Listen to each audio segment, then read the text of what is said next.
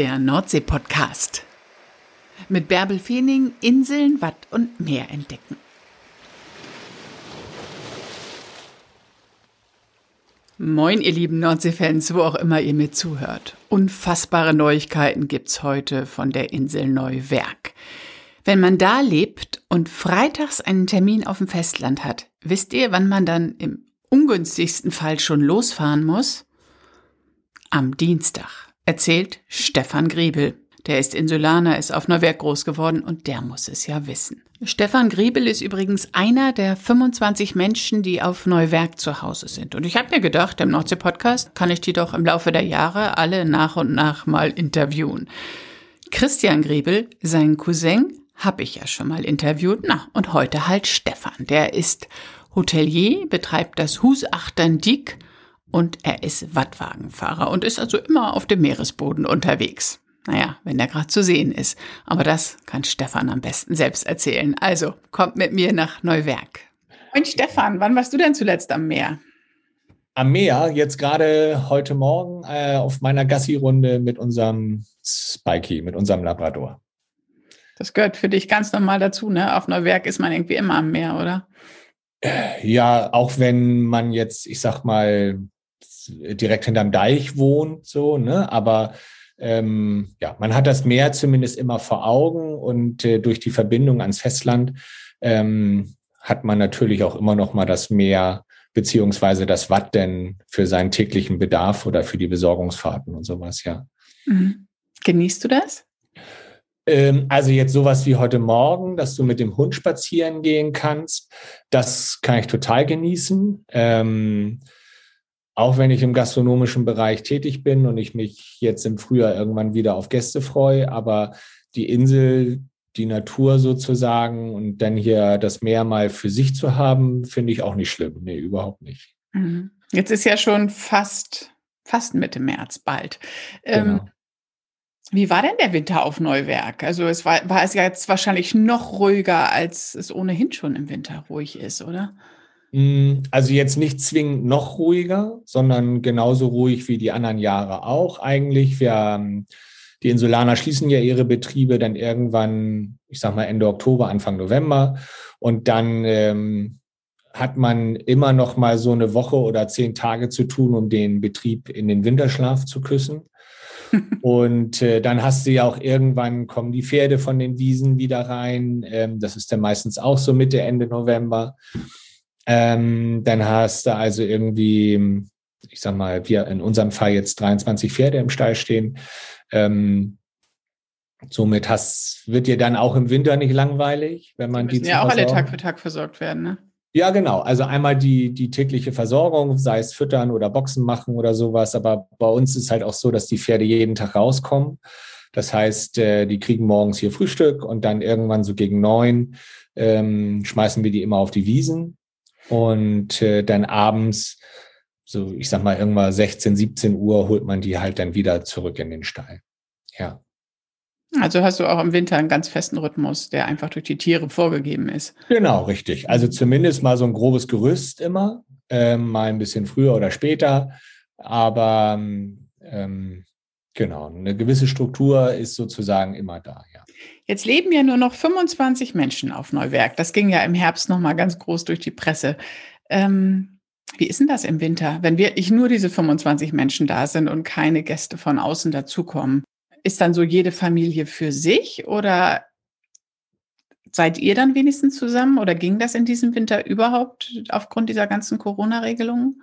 Ähm, also erstmal ist es tatsächlich so mit äh, jetzt unter Berücksichtigung der Pandemie.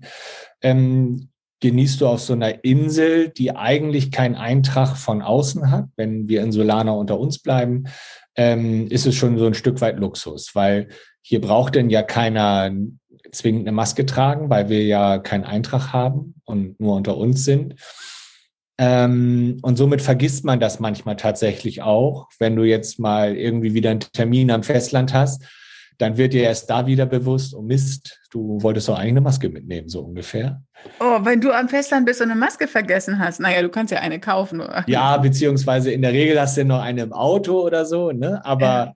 ähm, erst dann wird einem das nochmal wieder so bewusst. Mhm. Ähm, und ja, in den Wintermonaten ist es schon so, dass man auch unter den Insulanern sozusagen äh, mal tatsächlich auch Zeit für einen Spann Schwatz hat oder sich mal irgendwie zusammensetzen kann, um ähm, Inselprobleme sozusagen zu besprechen oder sowas.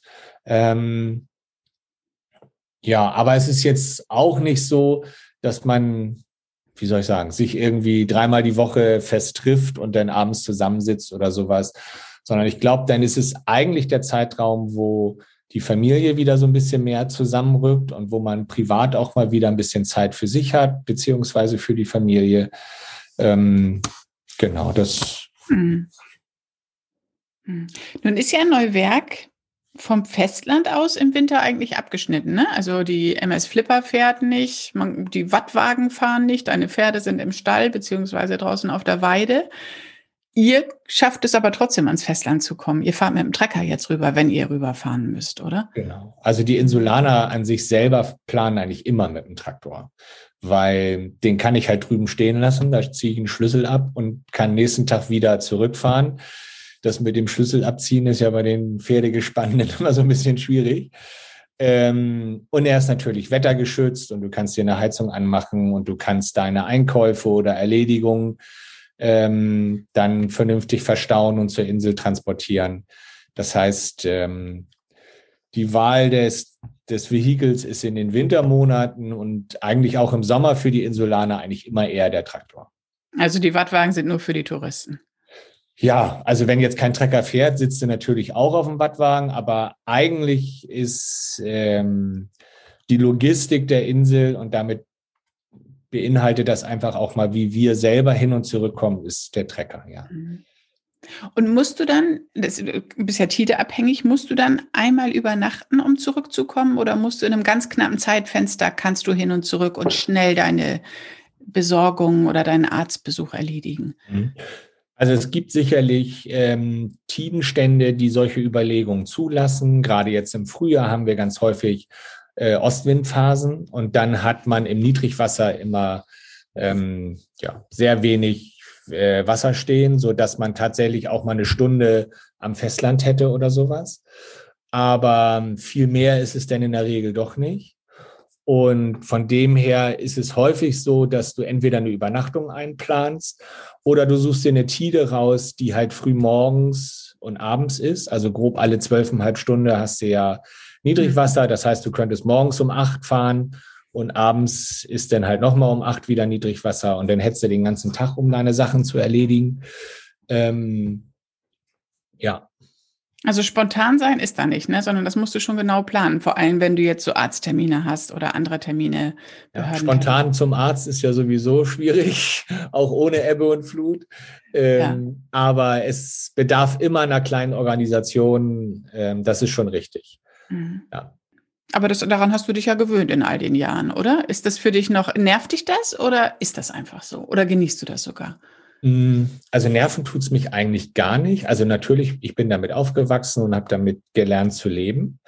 Ähm, ich glaube, dass es, ähm, ich betrachte das nicht von der Seite, dass gewisse Sachen dann manchmal spontan nicht möglich sind oder dass es mich einschränkt, sondern gerade wenn ich so im Hinblick darauf ähm, schaue, wie ist das, wenn ich mich mit Freunden treffen möchte oder irgendwie sowas, dann ist es eine viel bewusstere Entscheidung, weil du das mhm. planst und rüberfährst und das dir den Zeit quasi für die ja freiräumst und äh, frei hältst und dann tatsächlich auch meistens mit einer Nacht oder sowas planst. Von dem her ähm, finde ich das eigentlich auch ganz charmant. Wie ist das denn, wenn man so intensiv mit den Gezeiten lebt? Weißt hm. du das so, wann, wann die Tide ist? Musst du noch in den Gezeitenkalender gucken oder bist du Ebbe und Flut? Ist das ein anderer Rhythmus, der in dir schlägt? Also sozusagen, als wäre das ins Blut übergegangen. Ja, so ungefähr. Ähm, also ich habe immer ein Gespür dafür, wann es ungefähr sein müsste, weil ich ja mhm. weiß, wann war es gestern ne? und so. Ja. Äh, und ich kann daraus auch ungefähr ableiten, wie ist es nächste Woche oder übernächste Woche. Ähm, aber man guckt immer noch mal genau in den Tidenplan, wann ist jetzt eigentlich genau äh, Niedrigwasser, um dann auch die Abfahrtzeiten sozusagen ähm, konkret zu planen. Ähm, also ich würde es genau erstmal so beschreiben, dass es, dass man ein gewisses Gespür dafür hat, wann ist Hoch- und wann ist Niedrigwasser. Mhm. Und ähm, ich finde, das ist schon irgendwie ja auch was Besonderes, so abhängig von den Gezeiten zu sein. Also so abhängig ja auch von der Natur zu sein, weil ähm, wir neigen ja dazu, ähm, ich sag mal, alles so zu planen, wie es gerade für uns passt und wie wir es gerne hätten. Und das funktioniert halt nicht mit der Natur. Also mhm. da muss ich mich komplett auf ähm, sie einstellen, auf die Wetterlagen, auf die Gezeiten ähm, und plane dann meine Sachen sozusagen um die äh, Tidenverhältnisse drumherum. Sehr cool, ja, stimmt. Und du, der Wind spielt ja auch noch eine große Rolle. Der hat doch auch großen Einfluss auf die Wasserstände, weil du musst doch durch zwei Priele durch und das geht doch auch nicht, genau. nicht immer. Ne? Richtig. Also ähm, du bist halt nicht nur davon abhängig, wann ist zum Beispiel jetzt Niedrigwasser, wenn man immer mal mit der Ebbe arbeitet, ähm, sondern natürlich spielen auch die äußeren Umstände eine Rolle. Also wie viel Wind habe ich gerade, aus welcher Richtung kommt der, ähm, Nebel oder starkes Schneetreiben, Eisgang spielen ja eine Rolle ja. dabei, ob du tatsächlich auch irgendwie ans Festland rüberkommst. Ne? Wenn man gerade jetzt den Winter betrachtet, äh, wenn du dann im Januar morgens um, ich sag mal, halb acht fahren möchtest, dann ist es halt stockendunkel und dann muss die Wetterlage so sein, dass du mit Licht auch vernünftig sehen kannst, beziehungsweise es darf nicht viel Eis im Winter auf dem Watt unterwegs sein. Manchmal haben wir ja auch äh, durch starke Frostperioden richtig Eisgang äh, mhm. und was denn auf den Watten liegen bleibt. Ähm, und dann die optische Orientierung sozusagen, wo steht eine Brigge und wo nicht, ähm, schwieriger machen. Ähm, genau, das sind alles so Umstände, die man berücksichtigen muss, ähm, wenn man Sachen plant. Ne? Also mhm. Manchmal ist, äh, ist es halt erforderlich, dass, ich sag mal, wenn du jetzt auf dem Freitag einen Termin hast, ähm, dann ist es manchmal auch nötig. Ich gucke gerade hier, ja. drück das mal weg. Ähm, wenn du freitags einen Termin hast, ist es manchmal auch erforderlich, dass du Dienstag schon rüberfährst, weil die Verbindung vorher nicht oder danach nicht mehr klappt. Das muss ne, ein wichtiger Termin sein, ne? Ja, ja, genau. Ja, also in, dem, in den ähm, Wintermonaten kann man sich das ja sicherlich ein bisschen einplanen, weil du da betrieblich nicht so stark eingebunden bist. Im Sommer muss, müsstest du dir das tatsächlich überlegen, ob du die diese Mehrzeit dafür aufbringen möchtest. Wahnsinn. Das ist ja, wenn ich mir das überlege, ich kenne keine Insel, die man mit einer Pferdekutsche erreichen kann. In Holland, Dänemark, in Deutschland ja sowieso nicht. Das ist, ich glaube, im Weltnaturerbe Wattenmeer einzigartig, wie eure Insel zu erreichen ist, wie Neuwerk zu erreichen ist, oder? Vielleicht ist es sogar weltweit einzigartig, das weiß ich nicht. Also ich wüsste es jetzt auch nicht mit äh, Gewissheit, ne? aber mhm. mein Gefühl sagt mir, ähm, diese tidenabhängige Erreichbarkeit und dann mit Pferdekutschen könnte ich, also würde mich zumindest nicht wundern, wenn es weltweit einmalig ist. Ja. Mhm. War dir das früher bewusst, dass du auf so einem besonderen Flecken Erde aufwächst? Nein, also ähm, früher sicherlich noch weniger wie heute. Ich glaube, heute ist einem schon ein Stück weit bewusst, dass diese Insellage, ähm, ja, und dadurch dann auch noch, dass wir politisch zu Hamburg gehören, was ja irgendwie seltsam ist, ähm, macht dich als Bewohner schon ja irgendwie besonders, sag ich jetzt mal, ja. Ja. Ja, stimmt, ja, stimmt. Du bist auch noch Hamburger. Hamburger genau, wir, wir, sind zwar 130 Kilometer von Hamburg entfernt, aber gehören zum Regierungsbezirk Hamburg-Mitte. Ja, das ist immer cool, wenn man nach Neuwerk kommt und da das Schild Hansestadt Hamburg steht. Das genau, genau. Fotografiere ich, glaube ich, jedes Mal, wenn ich komme. ja, das ist ja der Hamburger Stadtteil ohne Ampel und auch ohne HVV-Verbindung, ne? Ja, genau. Und eigentlich ja auch ohne Straßenverkehr. Wir haben ja hier keine PKWs. Ähm, das heißt, es sind nur Fahrzeuge sozusagen. Ähm, hier einmal so ein Müllauto, dann die HPA hat ein kleines Fahrzeug hier. Seitens der Feuerwehr gibt es zwei Fahrzeuge und das war's denn. Was ist HPA? Die HPA ist die Hamburger Hafenbehörde, sage ich jetzt mal, Hamburg Port Authority, okay. die hier für den Küstenschutz auf Neuwerk mit zuständig sind. Sehr, sehr cool. Ja. ja. aber sonst merkt man es nicht, dass es Hamburg ist, ne? Na, immer wenn ich Steuern zahle, dann merkst du, wo, wohin es geht. ähm, nee, also eigentlich die, die räumliche Verbindung ist ja viel größer eigentlich oder das Leben, die Lebensverbindung ist ja viel größer nach Cuxhaven als jetzt tatsächlich nach Hamburg, ja. Ja, das hat aber geschichtliche Ursachen. Ich habe das nochmal nachgelesen mit, äh, mit der Beobachtung der, der Schiffe, die in die Elbmündung einfuhren. Deswegen wurde damals schon ganz früh der Leuchtturm gebaut. Ne? Genau. Ähm, die Hanse hat sich damals aufgrund der Seeräuberei sozusagen und äh, einer Fahrbahnmarkierung oder ja, so dazu entschieden, hier auf Neuwerk eine Burg zu errichten. Ähm, das waren dann Lübeck und, und Hamburg, die sich dazu entschieden haben. Und die haben dann 1300 mit dem Bau ähm, des Turmes hier angefangen, was so die Ursprungsform einer Burg ist. Und erst viel später wurde daraus sozusagen ein Leuchtturm. Aber 1300 bis 1310 wurde der gebaut.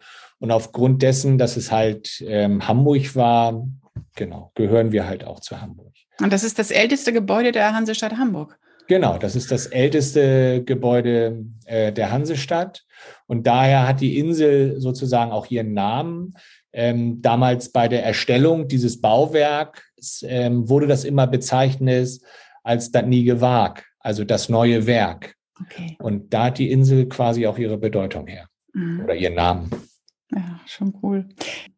Na, lass uns noch mal zu den Wattwagen zurückgehen. Du fährst ja selber auch von Zeit zu Zeit noch Wattwagen. Dein Vater macht das, glaube ich, häufiger, aber du sitzt selber auch noch manchmal auf dem Bock in der Saison. Genau, ja. Wann hast du denn das zum ersten Mal gemacht? Puh. Wie alt bist, warst du da? 12, 13, 14 oder wann darf das so? Also ähm, ganz früher, wo ich noch sozusagen angefangen hat, durftest du einen Wattwagenführerschein mit 16 machen.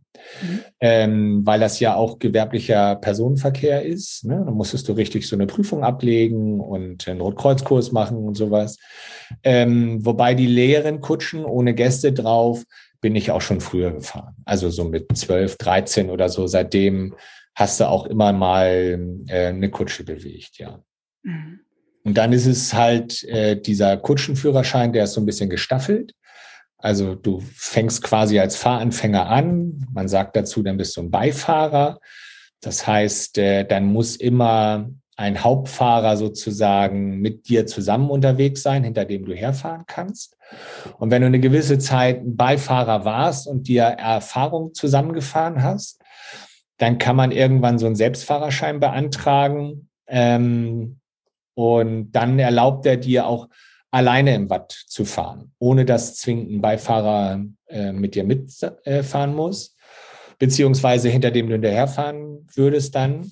Und wenn du eine gewisse Zeit ähm, auch ähm, Selbstfahrer gewesen bist, dann kannst du sozusagen auch erst diesen Hauptfahrerschein machen. Das sind eigentlich in der Regel immer die Unternehmer selber.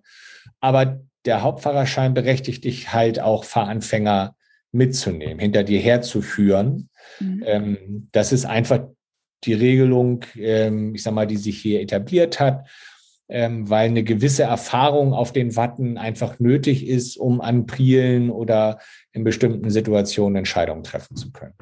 Deshalb fahrt ihr auch immer mit den ganzen Kutschen in einem Tross. Das ist ja immer wie oder häufig wie so eine kleine Karawane, die da durchs Wattenmeer sich Richtung Cuxhaven oder Richtung Neuwerk bewegt. Ja, also ähm, einmal ist es natürlich, weil wir alle, ich sag mal, dieselbe Uhrzeit als Orientierungspunkt nehmen. Also wenn wir jetzt um 13 Uhr Niedrigwasser haben, dann fahren wir drei Stunden vorher von der Werk weg. Das heißt, von der Insel fahren alle so gegen 10 los.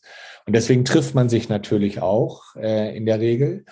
Ähm, aber es ähm, ja, ist denn schon so, dass man eigentlich auch versucht, gemeinsam nach drüben zu fahren, um halt vielleicht an Prielen eine gemeinsame Entscheidung ähm, auch fällen zu können, wenn es mal kritisch ist oder ähm, nicht ganz sicher ist, ob man die Hin- und Hertour schafft.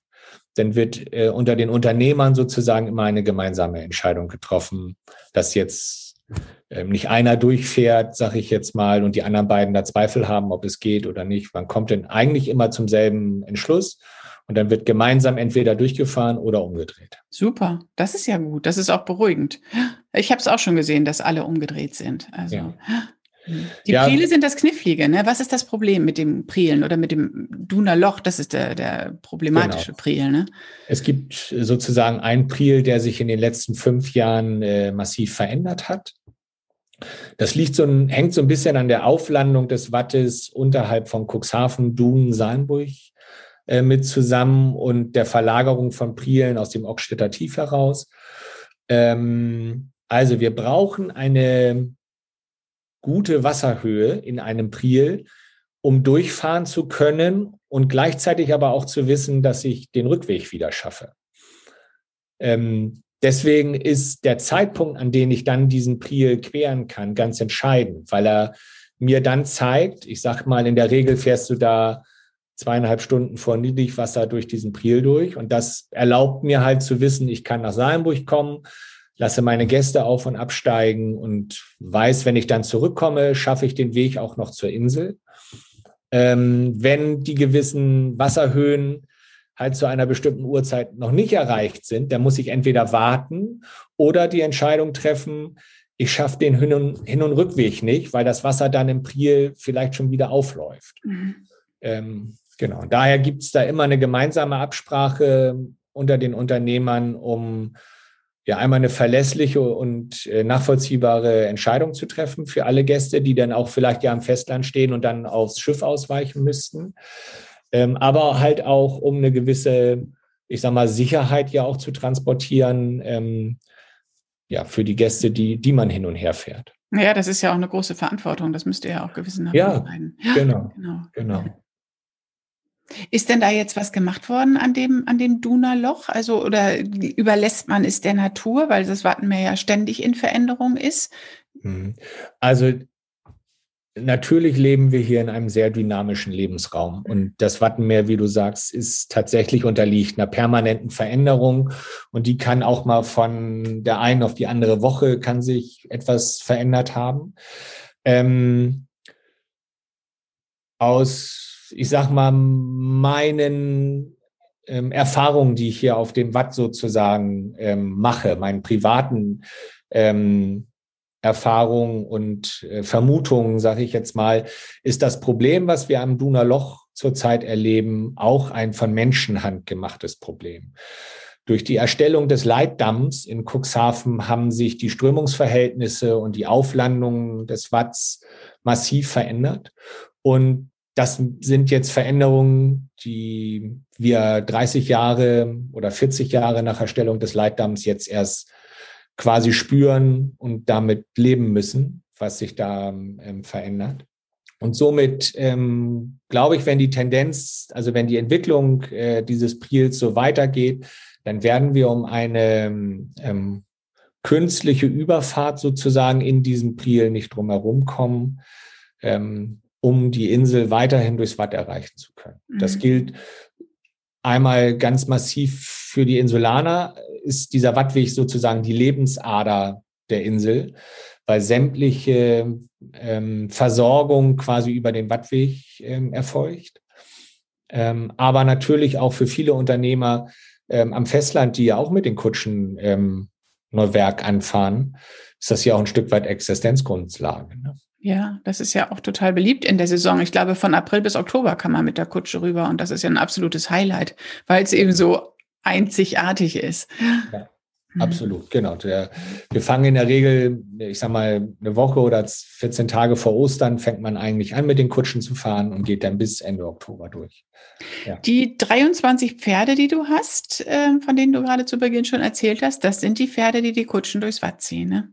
Jein. Also ich habe ähm, 15 Wattwagenpferde. Man mhm. sagt eigentlich immer, du brauchst pro Kutsche drei Pferde, damit du immer ein bisschen durchtauschen kannst. Ähm, beziehungsweise falls mal einer lahmt oder es nicht so mhm. gut geht, ne, dass du ihn außer Belastung nehmen kannst. Ähm, und der Rest sind Einsteller, die wir bei uns haben. Pferde, die ähm, einfach denen die Luft hier gut tut, die ihren Lebensabend verbringen. Genau. Schön, ja. Mhm. Und wie ist das? Die Pferde müssen im Sommer täglich hin und her und jetzt im Winter haben sie Winterschlaf oder Ruhepause und genießen das angenehme Klima auf den Weiden und die, die Ruhe im Stall. Können die so von 0 auf 100 wieder oder musst du jetzt im März schon wieder anfangen, mit denen durchs Watt zu kutschieren? Also es ist ja zum Glück so, dass man, oder was heißt zum Glück, eigentlich schade, aber man fängt in der Regel ja Ostern oder dann jetzt im Frühjahr nicht gleich mit fünf Wagen an, sondern du fährst dann mal mit ein, zwei, maximal mal drei Wagen. Und äh, dadurch kannst du viel stärker tauschen als jetzt im Hochsommer mhm. ähm, innerhalb der Gespanne. Und die Pferde müssen natürlich nach so einer Wintersaison auch erst wieder antrainiert werden. Auch ein Pferd kann Muskelkater kriegen. So, und deswegen sind die, die Fahrten im Frühjahr sozusagen auch immer ganz behutsam mit viel Schrittpassagen dazwischen, ähm, damit man sie nicht zu stark belastet. Und die trainieren sich dann sozusagen wieder hoch. Und ich denke mal so in Richtung Mai, Juni, dann sind sie wieder ähm, fit genug, um ich sag mal, durch die Saison zu kommen. Ähm, und im Herbst ist es halt der umkehrende Prozess. Dann ähm, wird das Gästeaufkommen auch immer ein bisschen weniger und so kannst du sie nach und nach ein bisschen abtrainieren wieder, bis sie dann irgendwann einfach nur noch auf der Wiese laufen. Ja, gut. Das ist ja, hat ja, ist ja ein guter Rhythmus. Ja, eigentlich ja. Du bist ja jetzt ja schon mehrere tausend Mal im Watt unterwegs gewesen mit Wattwagen. Was war denn deine brenzligste Situation, die du da erlebt hast? Ganz egal, ob alleine oder mit Gästen. Also was ähm, sicherlich für mich mal ein einschneidendes Erlebnis war, war ein Gewitter im Watt, ähm, was aufgezogen ist, ohne dass man es tatsächlich vorhersehen konnte. Und ähm, du kannst ja oder du brauchst ja dann aber im Watt nicht stehen bleiben. Also das macht ja keinen Sinn. Und wir haben dann die Fahrtrichtung Cuxhaven fortgesetzt. Und da hat man tatsächlich ähm, nicht weit von unserer Fahrspur entfernt sind dann Blitze ins Watt eingeschlagen. Ähm, das ist eine Situation, auf die könnte ich zukünftig gut verzichten. Wahnsinn, ja. Das war mit dem Wattwagen dann, oder? Das war mit der Pferdekutsche, genau, ja. Mhm. Ja. Genau. Also ansonsten ähm, glaube ich, ist das immer ein, ein, kalkuliertes Risiko, was man eingeht. Ne? Also es, man hat schon ganz viele Situationen erlebt. Man weiß, bei welchen Wasserständen kann ich durch welchen Priel fahren. Und für Leute, die das nicht jeden Tag machen, sehen manche Situationen bestimmt ähm, kribbeliger aus, als ich sag mal, die Kutscher das nachher für sich tatsächlich selber wahrnehmen. Und äh, mein Vater hat mir immer gesagt, ähm, du kannst ja alles machen, aber du darfst nie zu feige sein zum Umdrehen. Das heißt, der Weg nach Hause ist immer offen. Und wenn du dich unwohl fühlst oder unsicher wirst, dann dreh einfach um. Gut, guter Hinweis, ne? Ja. Mhm. ja. Hast du eigentlich auch mal auf dem Festland gelebt? Ja, ich bin ja mit, ähm, oder die Inselkinder verlassen ja für die weiteren schulischen Laufweg sozusagen ähm, äh, die Insel, irgendwann zwischen 10 und 12, sag ich jetzt mal. Und ähm, dann erfolgte genau Schule und Berufsausbildung und sowas am Festland. Ich war auch mal 13 Jahre lang ähm, von Neuwerk weg. Mhm.